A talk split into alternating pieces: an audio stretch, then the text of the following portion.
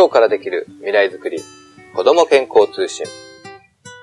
はい、こんにちは。子供たちの健康な未来づくりを応援いたします。ポロサンゼルス、桃木つ、だったかむなかったです。えー、今日は10月の15日、えー、土曜日となっております。えー、ロサンゼルスは本当にすっかりね、秋の、えー、雰囲気で、えー、気候もでね、非常に良くて、まあ朝ちょっと曇ってたんですが、今はもう青空も広がってね、まあ過ごしやすい、えー、秋空という感じですね。えー、気温もですね、最高が23度、最低が17度という感じでね、ま、非常にあの、過ごしやすい、えー、になっております。ね、まあの今週、あ今日、明日と、ね、あの週末なんでね、ちょっと楽しみですね。はい。まあ、今日はですね、まあ午後からうちの娘と一緒にあの、アイススケーティングに行こうかなっていうね、話もありますし、えー、まあちょっと久しぶりにね、去年も一回行ったんですけど、まあ今年もね、久しぶりにちょっと行ってみようかなという感じですね。はい。で、あとですね、もう一点も最近どんなことがあったかなと言いますと、あのー、実はですね、最近、え、っとですね、リーディンググラスというやつを買いました。で、これは何かというと、簡単に言えば、老眼鏡なんですよね、実は。で、私もですね、あの、子供の頃は2.0、2.0なんて言われてね、あの、本当に目がいいなんていうふうに言われたんですが、で、あの、最近もですね、未だに目は悪くないんですよ。あの、運転するときにメガネも必要ないですし、遠くも見えるんですが、逆にですね、本が読みにくくなってきたんですね。要するに近くのものにピントが合わないんですよ。うん。で、だんだんだんだん読みづらくなってきたんで、まあ、あとあの、スマホのね、画面とかも読みづらくなってきたんで、まあ、これダメだなと、そろそろ、あの、老眼鏡買ってみようということで、試しにね、ちょっとお店に行っていろいろ見てみて、で、ちょうどいいのがあったんで、それをですね、もう買ってみたんですが、やっぱですね、すごいですよ。よく見えるんですね。いやいやいや、まあ本当に今まで手元でこうなんか目を細めてね、こうなんとか読んだ本がですね、まあ、くっきりと、なおかつあの、拡大して見えるんですね。いやー、全然知らなかったですけど、こう、実物、パ目、あのー、裸眼よりも大きく見えるんで、あ、それはすごいなっていうふうに思いますね。うん、なんでまあまあ、まあ、早く、早く買っといてもよかったなって思うくらいですよ。うん。まあ、ただ逆にあれですよね。このメガネをかけたまま、遠くを見ると遠くは今度はボケるんですね。だからまあ、近視の方ね、うん、やっぱり近くは見えるけど遠くは見えないっていう人は逆にこういう風に見えるんだなぁなんていうね、ちょっと想像しますけど。はい。まあ、あとはね、うちの家内とかうちの娘にはね、なんか違う人みたいな。今までメガネなんかかけたことなかったね。サングラス以外はかけたことなかったんで、まあ違う人みたいだっていうね、最近ちょっと言われていますが、まあそれもまたいいんじゃないでしょうか。ね。またあの、ともかやっぱり目をね、やっぱり大切にしていかなきゃいけないなと思いますね。あの、健康という意味でね。うん、だからやっぱ、目の栄養とかね、あの、ビタミン A を取った方がいいとかね、あの、必須脂肪酸取った方がいいとかっていう話もあるんですね。まあそういったものにやっぱり注意しながら、あとはですね、あれですね、あの、まあもちろん、あの、なんでしょう、PC をね、見すぎたり、スマホを見すぎたりとか、ね、そういうのも当然良くないんですが、プラスしてあの、ちょっとした時間があったらですね、合間にですね、作業の合間にちょっと目のストレッチをした方がいいっていうことを聞きますよね。うん、どういうことかというとですね、まあ目の筋肉って意外とですね、あの、一個にこう凝視してると、こう、やっぱり固まっちゃうんですって。なんで、それをですね、ほぐして、あとは鍛えてあげようということで、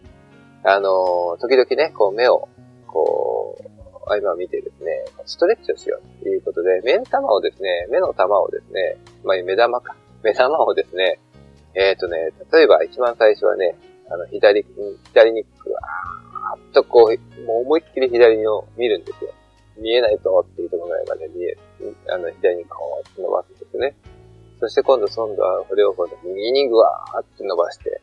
それから今度は上にぐわーっと伸ばして、今度は下にぐわーっと伸ばして、ね、本当に鼻の頭がね、見えるぐらいな感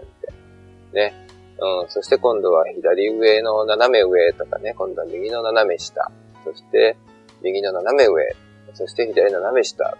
という感じでね、まあ、まあ、8方向にこう、目の、目を伸ばすんですね。はい。この時のポイントは、あの、頭を動かさないことですよね。頭を動かさずに目玉だけを動かすと。いうところですね。そう。そしてそれから今度はこう目をぐるぐるぐるぐると思い切ってこうストレッチしながらこう、まずは例えば時計方向にね、ぐーっと何回かに3回回して、今度は逆時計方向にぐるーっとこう回して、ね、最後に、その、まあ、窓の外、窓があったりとかね、外が見えれば一番いいんですが、遠くのものにこう焦点を合わせるんですよ。そして今度は、近くのものに焦点を合わせる。手元にあるものとかね、焦点を合わせて、それをまた遠くに焦点を合わせて、それから近くに焦点を合わせる。こういうちょっと、えーと、運動をですね、ちょっとするとですね、あの目に非常にいいそうです。うん、で、これ普段っていうか、やってないと、意外とね、疲れるんですよ。筋肉使ってないんだなって本当思いますね。固まってんだなって思いますね。うん、なんでまあちょっとこれ習慣にしてね、私もちょっと今たまたま思い出したんで、ちょっとやらなきゃなっていうふうに思いますね。まああの、いい意味でこう目を、ね、あのー、視力を落とさない目の健康を維持する意味でもね、まあやってみてはいかがでしょうか。はい。はい。ということで、えっ、ー、と、まあ目の話はね、そのぐらいにしておきまして、で、今日のトピックに早速いきますけど、今日のトピックはですね、あの、ペンギンから学ぶ子育て。ペンギンから学ぶ子育てというトピックで話をしたいと思います。えー、なんでペンギンなのということなんですが、実はですね、先週末なんですが、あの、うちの娘と一緒にですね、あの、えっ、ー、と、マーチオブペンギンという、えっ、ー、と、映画を見たんですね。はい。で、これはですね、まあ、2005年の映画なんで、まあもう10年以上前の映画なんですが、結構まあその当時ね、あの、こちらで話題になってまして、私もうちのね、あの、家内と一緒に見たことがあるんですが、はい。まあ、ただ、うちの娘が生まれる前なんでね、まあ、またその時と違った意味で、あの、感慨深い、えー、ものがあったので、まあ、子育てという意味でね、感慨深いところがあったので、まあ、その辺をね、ちょっと、えー、シェアしたいなと思いまして、このトピックに来ました。はい。で、この映画はですね、どういう映画かというと、まあ、あの、日本でも紹介、あの、放映されたんでね、あの、見た方もいっぱいいるかと思いますが、あの、まあ、放題はですね、皇帝ペンギン。皇帝ってありますよね、皇帝ペンギン。ね、エンペラーですね。皇帝ペンギンっていう、えー、題名でやっていたみたいです。はい。まあ、あの、こちらはね、マーチオブペンギン。まあ、直訳すると、ペンギンの行進というね、行進ですよね。はい。というタイトルなんですが、まあそういったドキュメンタリーなんですよ。で、あのー、な、どこだ？南極か。南極にその皇帝ペンギンっていうのが住んでいまして、はい。で、そのペンギンがですね、一年に一度、その、ある場所に帰ってくるんですね。何のためにかというと、その産卵、そしてその子供をね、育てるために帰ってくるんですよ。はい。で、その、ただ帰ってくるその場所というのが、あの、海から上がって、でやっぱりそれなりに遠くに、内陸の方にあって、で、そこの場所は、要するにその、あの、他の場所に比べると、風も少なく、なおかつ、その、なんでしょう、土地がね、あ安定している。要するに、あそこは氷で覆われているので、氷が溶けてしまうと、その下が海になったり、陥没したりとかするんで、そこだと、その子育て、ね、何ヶ月間もかかるわけなんで、その子育てにやっぱ、あの、合わないんですよ。なんで、海の近くでやっぱり行けないということで、そのペンギンがね、そのシーズンになると。まあ当然あの、暖かくなるシーズンですよね。春先。うん。まあ日本とかね、あの、北半球からすると、まあ季節が反対になるんですが、ね。まあでもその、何でしょう、春先に、その、なんでしょう。うんと、まあ、産卵時期を迎えたね、そのぐらいのこの年齢の、まあ、だいたい5年ぐらいだっていうんですけど、5歳ぐらいになった、その、ペンギンたち。うん。まあ、あの、それ以上の、あの、もっと年取っても当然、あの、産卵できるみたいなんで、あの、何回も帰ってくる、そういうベテランもね、いるらしいんですが、うん、ただまあ、基本的には、あの、その、産卵をして子育てをするペンギンたちがですね、海から上がって、で、それをで、それ、そしてそこからこう歩いていくんですよね。ペンギンが。あの、氷の上をちょこちょこちょこちょこちょこちょこ歩いていくんですが、その様がですね、あの、本当に、それこそ一列になって、ずーっと歩いていくんですよ。だから本当に遠くから見ると人間が更新をしてるように見えるんですね。まあ、だからもう、ペンギンの更新、マーチオペンギンというね、タイトルになってると思います。うん。で、まあ、これをですね、あの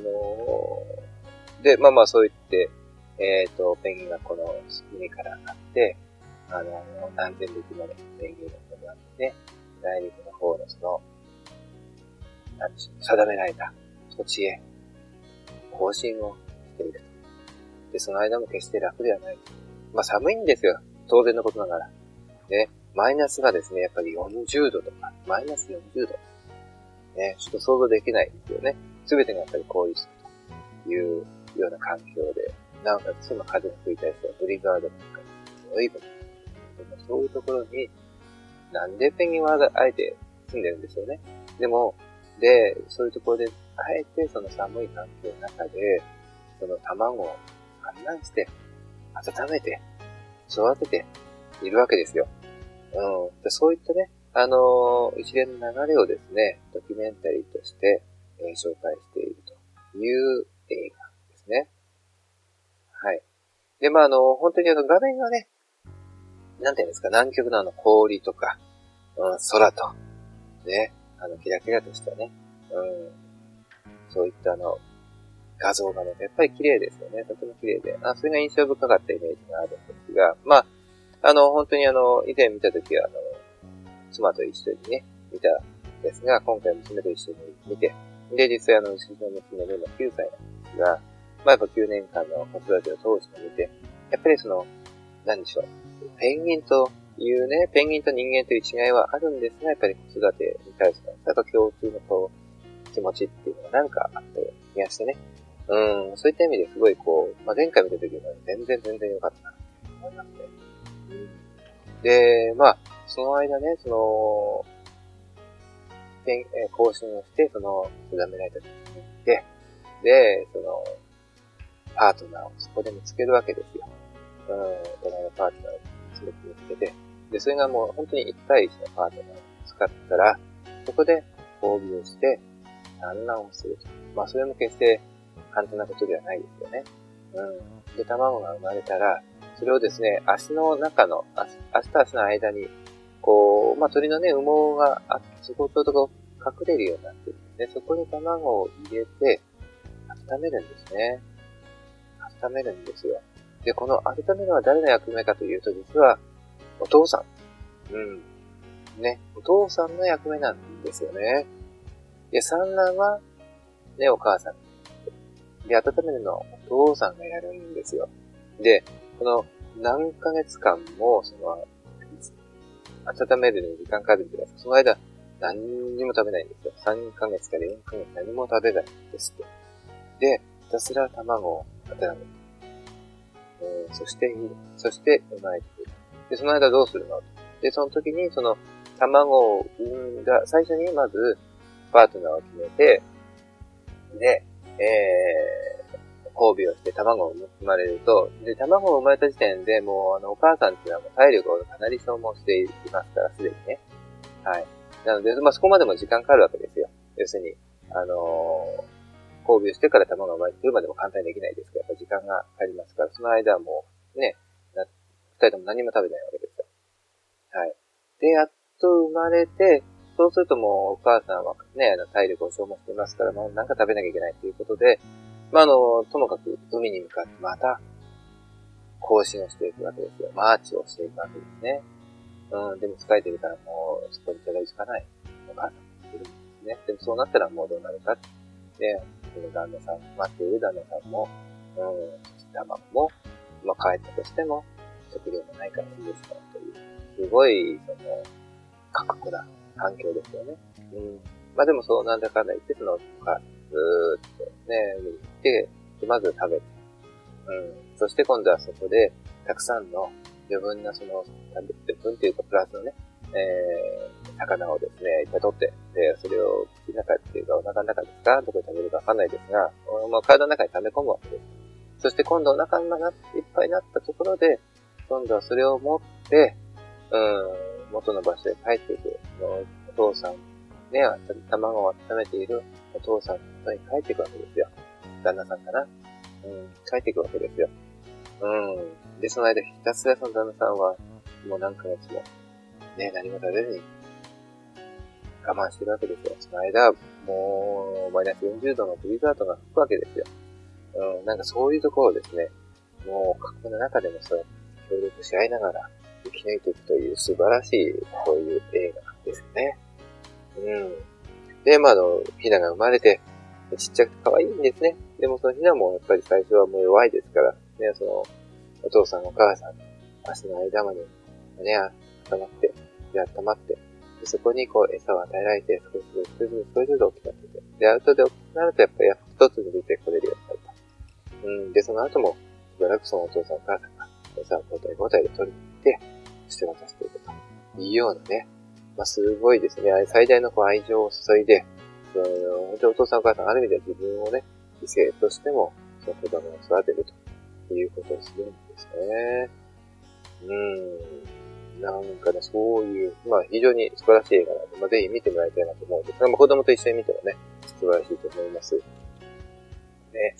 で、あのー、まあ一つね、その映画を見て一つ思ったことはですが、人ですが、まずはその、子育てに対するですね、その真剣さですよね。うん。で、その、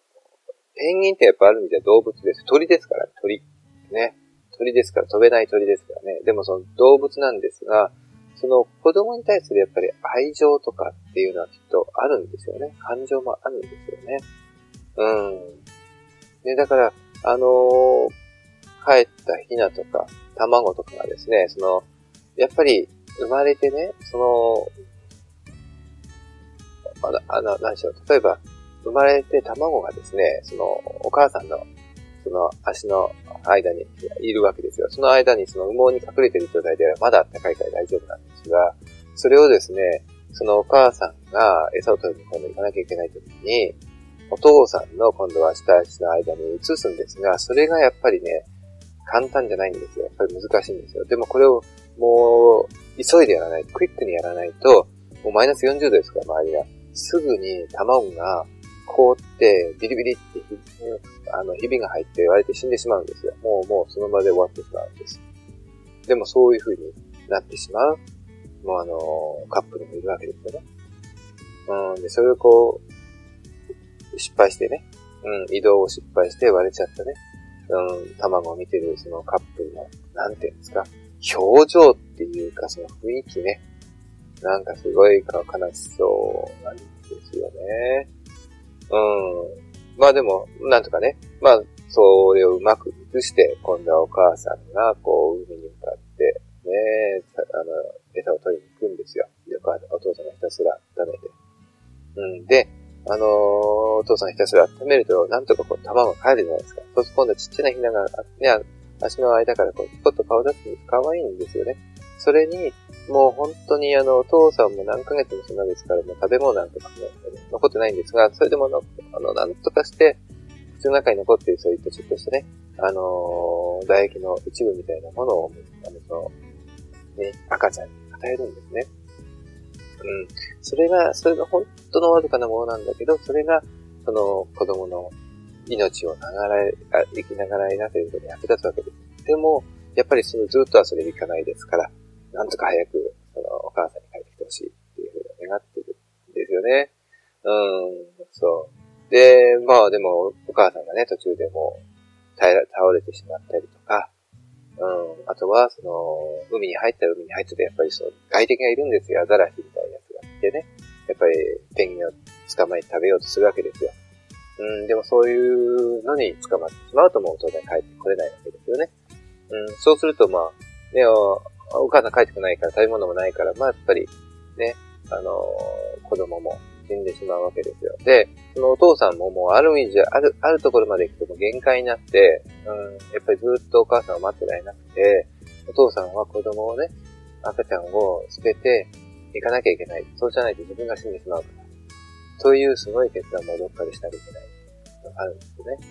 うん。で、いざそうなってもね、まあ、子供が死んでしまった時にやっぱりその、悲しさっていうんですか。うん。なんかそういうのも、まあ、そういうひしひしと。まあ、映像だからね、うまく撮ってるのかもしれないですけど、なんかそういうの見せてくれるんですよね。うん。でもそうやってね、あの、やはり、親がやっぱり危険を犯し、そしてリスクを負ってね、自分の体、ね、のリスクを負って子供を育てるということが、やっぱり当然本能だからやってるのかもしれませんけど、でもやっぱそういったものを見るとですね、ふとこう自分をね、振り返って自分と家内とか周りをね、振り返ったときに、じゃあ、私たち人間っていうのがですね、本当にどこまで真剣にね、そしてリスクを負って子供をね、育てているのだやろうかと。うん。いや、それはね、もちろんその人間社会にもいろいろあります。紛争地域とかね、それこそアマゾンとかニューギアのかジャングルに痩せともに生きてる人たちっていうのはもうこの本当にそのペンギンと一緒でしょうよ。きっとね、もう必死になって子供をね、守るためにやっぱり生きているんだと思います。うん、ただ幸いね、まああの私たちみたいに日本とかアメリカとか、ね、ある意味ではそういったあの恵まれた環境にね、うん、生活してると、そういったことだんだん忘れてきますよね。この自分がリスクを持って子供を育てるというね。うん。まあ、わざわざ危険なことをする必要はないですよ。でもそこは、それだけ真剣にやっているかというところですよね。うん。なので、まあ、あの、ある意味じゃ人任せになってないかなっていうのがありますよね。まあ、あの、やっぱり、ま、学校とかっていうのがあって、当然仕事もしなきゃいけないってあるんですけど、でも学校に任せっぱなしになってんじゃないかなと。幼稚園に任せっぱなしになってんじゃないかなと。本当に自分が子供を育てているのかなと。食ね、食事を与えているだけではないかなと。いうのをなんとなく感じますよね。うん。ね。まあそういったあの、真剣さというものも一つ見えるんじゃないかなと思いましたね。はい。はい。というね、まあまあ個人としてね、そういうふうなこう真剣さというのは一つ感じたことと、もう一つはですね、あの、ペンギンというのもですね、やっぱ社会があるんですね。うん。まあ、あくまでもカップルはね、カップルなんで、1対1、それに子供が1人、1人とか1匹なんですけど、うん、でも、あのー、それだけだとやっぱ生きていけないんですよ。なぜかというとですね、まずは一つすごいもう過酷な環境で、もう風が吹いてブリザードが吹くともう本当にもう氷の、何あの、雪というか、まあ、氷がですね、うわーって吹き注いでくるわけですよね。そのパウダーなんですね。うん。でもそういった状態からやっぱり身を守るためにですね、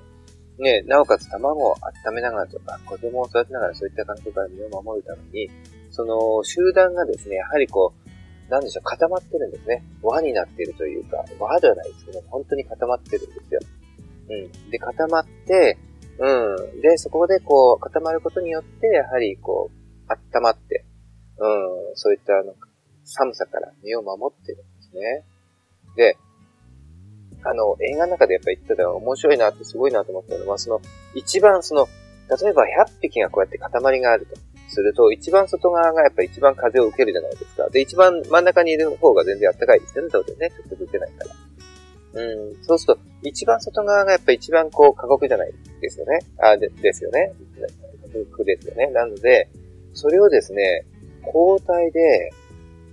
あの、変わるんですって。要するに、こう、順番でですね、交代するんですって。要するに一番外側をずっと外側にしておかないんですって。それを中の方にいるペンギンが、じゅんぐりじゅんぐりじゅんぐりじゅんぐり外にこう回ってくるようにするんですって。そうやってこう、シェアするんで、その大変さをやっぱシェアしてるん。あ、それってすごいなと思いましたね。要するに、自己中じゃないんですよ。うん。ある意味ではこういう共同して生き抜くためのそういったシェアリングっていうことをやっぱしてるんですね。その、あの、大変なリスクですよね。リフトガスのさ、ある意味で仕事というか、あ立場というのをですね、やっぱりこう、共有してるわけですよね。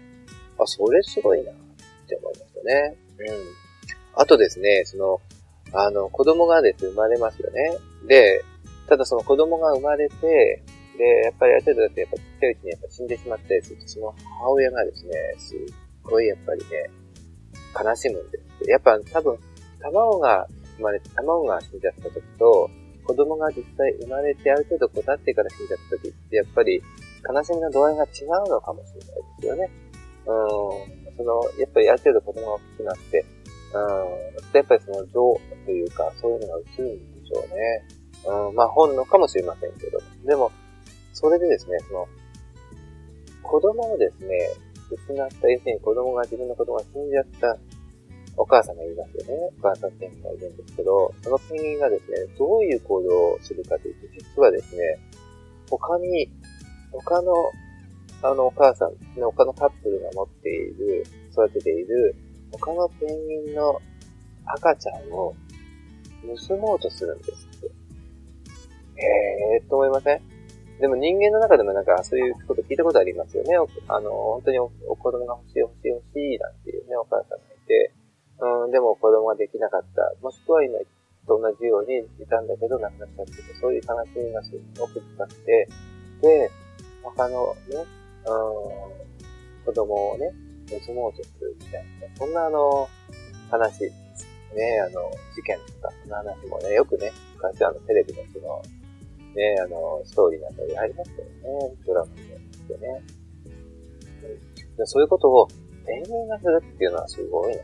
すごい、なんていうんですかね。まるで本当に人間みたいだなと思いましたよね。やっぱそういう感情があるんだから。うん、思いましたね。そう、でも、その時にどうなる、どうするかというと、そのですね、その、まあ、実のお父さんお母さんいますよね。うん、そして、悲しみにくれたそのお母さんがそのね、例えばその、実のお母さんからペンギンを取ろうとすると、周りにいるペンギンがそれをね、妨げて、その本当のお母さんと子供を守ろうとするんですよ。ねいやー、本当にね、やっぱそういう社会があるんですよね。うん、すごい。それを見たときに、お、すごいって。で、ある意味じゃその、自分の仲間たちを、ね、あの、守ろうとしてるんですよ。そして、なんかその子供を育てよう、その守ろうとしてるんですよ。だから、あの、ペンギンというその集団の中においても、やはり自分たちのその子孫を残そうという中での、その、社会性っていうのは生まれていて、それが、うん、ね、あの、誤ったね、行動を、から、防ぐようになってるんですよね。いや、この二つは、私はすごいなんかこう、インプレスというか印象がすごい深くて、うん。ね。なんで、まあ、あの、それがすごい感じなんだね。あとは、まあ、あの、その集団になるっていう中でね、やっぱり一匹になるとやっぱり弱いんですよね。あの、人間もそうですよ。一人になるとやっぱり弱いんですけど、集団になることによって、その外敵から身を守るということも当然ですね。いっぱいいたら、やっぱりその外敵来てもなかなか外敵を襲うことできないですよね。襲ってきても、もうぐるぐるぐるぐる回りますから、本当に一匹を捕まえることができないんですよ。うん。ね。そう。そういう風に見たときに、やっぱり、わ、すごい、ね。そういった動物社会、鳥のね、ペンギンという社会の中にも、あの、そういった協力心があるということですよね。うん、まあ、あの、外敵もですね、あの、アザラシとか、海に行かなければアザラシいないですけど、でもね、アザラシもいますし、あとはね、あの、カモメみたい、カモメみたいな鳥がいるんですよね。と、空を飛ぶ鳥。で、彼らがやっぱりですね、ぶわーっと降りてきて、で、あのー、赤ちゃんのね、ペンギンをですね、やっぱ捕まえようとするんですよ、ちっちゃいから。うん。で、こうやってちょこちょこちょこちょこ来るんですけど、やっぱそれも、その大人たちが、大人たちが守ろうとしてるんですね。うん。ねすごいなと思いますね。まあ、ちなみにそのカモメってね、この、なんでしょうね、シーガルですけど、その、この辺ね、カリフォルニア、あの、まあ、南カリフォニアとしてね、結構、まあ、そこそこ、あの、海からも近いのでね、あの、もう本当にその、ね、飛んでるんですよ。ね。カモメってある種、あの、カラスみたいなもんで、結構ね、何でも食べるんですよ。だから、あの、それこそね、カラスみたいにゴミあたりしてるんですよね。うん。で、まあ、糞は一つ一つですね。まあ、そういう意味では、まあ、結構厄介な、あの、鳥なんですけど、うん。でもそれだけやっぱりサバイバル能力すごいんだと思いますよ。うん。だからまあ、そういうね、あの、なんでしょう。あの南極みたいなところにもですね、まあ、飛んでって、で、そこにいるね、そういった赤ちゃんペンギンを取ろうとするっていう、そういうね、強さがあるのかもしれないですね。はい。まあ、彼らは彼らでね、やっぱり生き残るためにそういったもの、ことをしてるわけなんで、ね、一概にどっちがいいとか悪いとかっていうわけじゃなくて、でもまあ、それぞれの、ね、中からやっぱペンギンやペンギンを守ろうとするというところですよね。はい。あとはですね、その社会というところでもう一つのポイントはですね、こういう社会にはやっぱりリーダーっていう人がいるんですね。人じゃないな、リーダー、リーダーペンギンがいるんですね。だから、その、海から上がってね、あの、行列になって、本当一列になって、こう、ちょこちょこちょこちょこ歩いていくっていうのは、ね、えっ、ー、と、ね、出産の地、ね、そういった場所に歩いていくんですが、やっぱり一番先頭は誰かがや行かなきゃいけないんですよ。誰かが一番最初に行くことによって、その次に続いていく、ね、えーペンギンたちがいるということで、これも人間と一緒ですよね。誰かが先頭を切ってやらないと、次に続かないんですよ。誰かがいる必要なんですよね。うん、それこそがやっぱりリーダーであったり、ね、やっぱり開拓者であったりするんですよね。やっぱそういう、まあ、何がそれきっかけでそれを、そのリーダーをね、一番最初のリーダーを動かすかわからないんですよね。まあ、日本人間的に言えば勇気であったり、ね、うん、知恵であったり、ね、そういったものなのかもしれないですよね。リーダーシップなのかもしれないですよね。はい。まあ、そういった意味でね、まあ、あの、本当にあの、えっ、と、まあ、ペンギンというね、うん、まあ、人間からするとやっぱりね、人間社会がずっともう、全然、まあ、一番遠いところにね、生息する、うん、動物なんですが、うん、まあでもそういった環境の中にも、ある意味では人間と同様の、うん、愛情と、そして社会と、そして子育てというものが存在しているというところですね。まあ本当にね、あの、お子さんと一緒にいると、えー、一番いいかなと思いますね。でね、あのー、最初、最後のこう、キーポイントが一つあって、でね、その、まあ、カップルが、もう本当にあの、苦労して苦労して苦労して、ね、子供を育てる。ね、餌を取ってきて与えて育ててみたいな。で、最初ちっちゃかったね。それこそあの、ね、な、なんでしょうね、あの、ね、ちっちゃな、えー、ひよこだったみたいなのがね、どんどんどんどん大きくなって、最後には本当に親と、ね、親と変わんないぐらい大きくなってくるわけですよ。ね、やっぱすごいですよね。まあ、あの、産毛がね、だんだんだんだん変わってくるんですけど、でもまあ、ある程度大きくなってきて、で、まあ、産毛はまだついてるんで、で、まあ、あの、白と黒のね、綺麗なカラーになってあるんですけど、でも大きくなっちゃうと、もうそれこそね、あの、餌を与えきれないんですよ。いっぱい食べるから。そうするともう、ね、自分で取りに行かせるしかないんですけど、でも、そういう風になって、で、ある、こう、季節もあるんですよね。ある時期になるとですね、実はですね、その、親子がですね、まあ最初はこう、海の方に一緒に歩いていくんですけど、で、歩いていって、で、あの、今までね、その、子供は海の中ポーンと入って自分で魚を取ったことがないわけですよ。いつもお父さんが取ってくれたから。ね。でも、海に行ってある時期になった時に、もう、急にその大人たち、お父さんお母さんたちは海に飛び込んでいってしまうんですよ。行ってしまうんですよ。要するに子供を置き去りにしても行ってしまうんです。今まで何ヶ月間もかけて、ね、もう苦労して苦労して苦労して育て大きくした、その子供をですね、置いて、お父さんお母さんは海に帰っていくんです。ね。で、それを見た子供を、ね、子供たちはどうするか。最初は、え、なんでどうしてっていう雰囲気なんですけど、そこから、あ、これで僕たちも行かないといけないんだな、ということで、海に入っていく。ですね。そう。そしてそのから、ね、自分で食料、魚を取ることを覚え、うん、成長していくということで、そして、その次から海に戻ってから、行ってからの4年間は、この、何でしょう、約束の地には帰ってこないんですね。そして、5年目に帰ってくる。そして同じようにお父さんがね、やってくれたことを同じように今度の、うん、ね、次の世代に伝えていく、与えていくんですね。同じ意識をとって、でも、で、えー、そしてまた家族を作る。そして子孫を残すということをしていたんですね。まあだから、この突き放すっていうのはすごいなと思いますよね。もう最大の愛情を注いでね、自分を犠牲にしてまでも育てた、ね、自分の子供を最後には突き放すんですよね。それがね、意外とできないんですよね。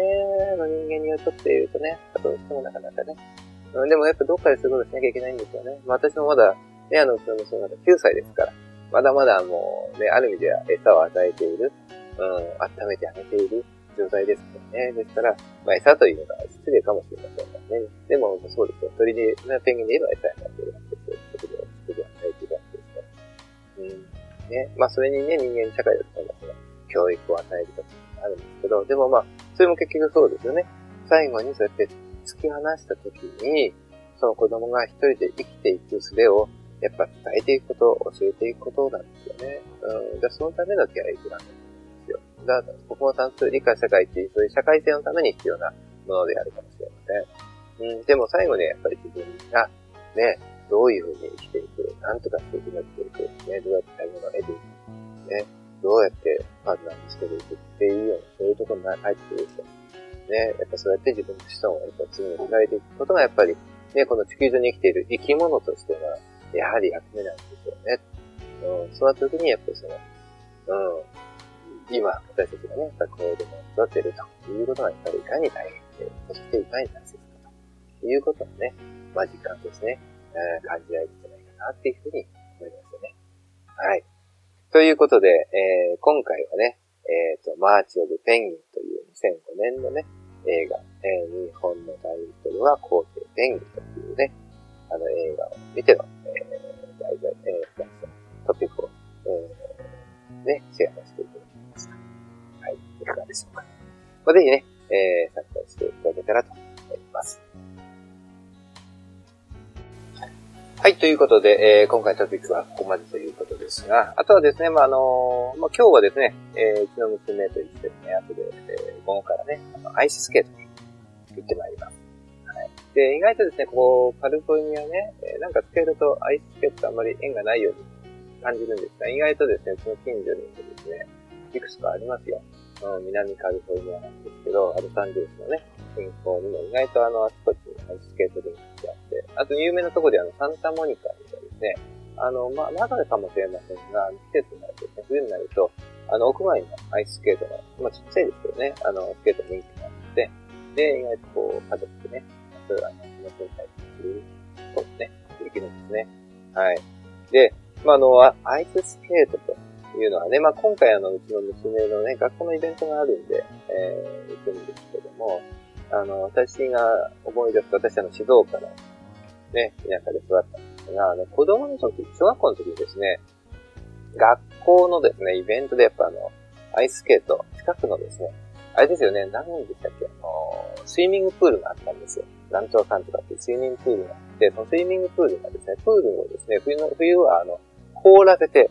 うん、で、アイススケートにするんですよね。多分同じことをやってるんじゃないですかね。うん、あの、未だに日本でやる形でするのかもしれないですが、まあでもそういうところがあって、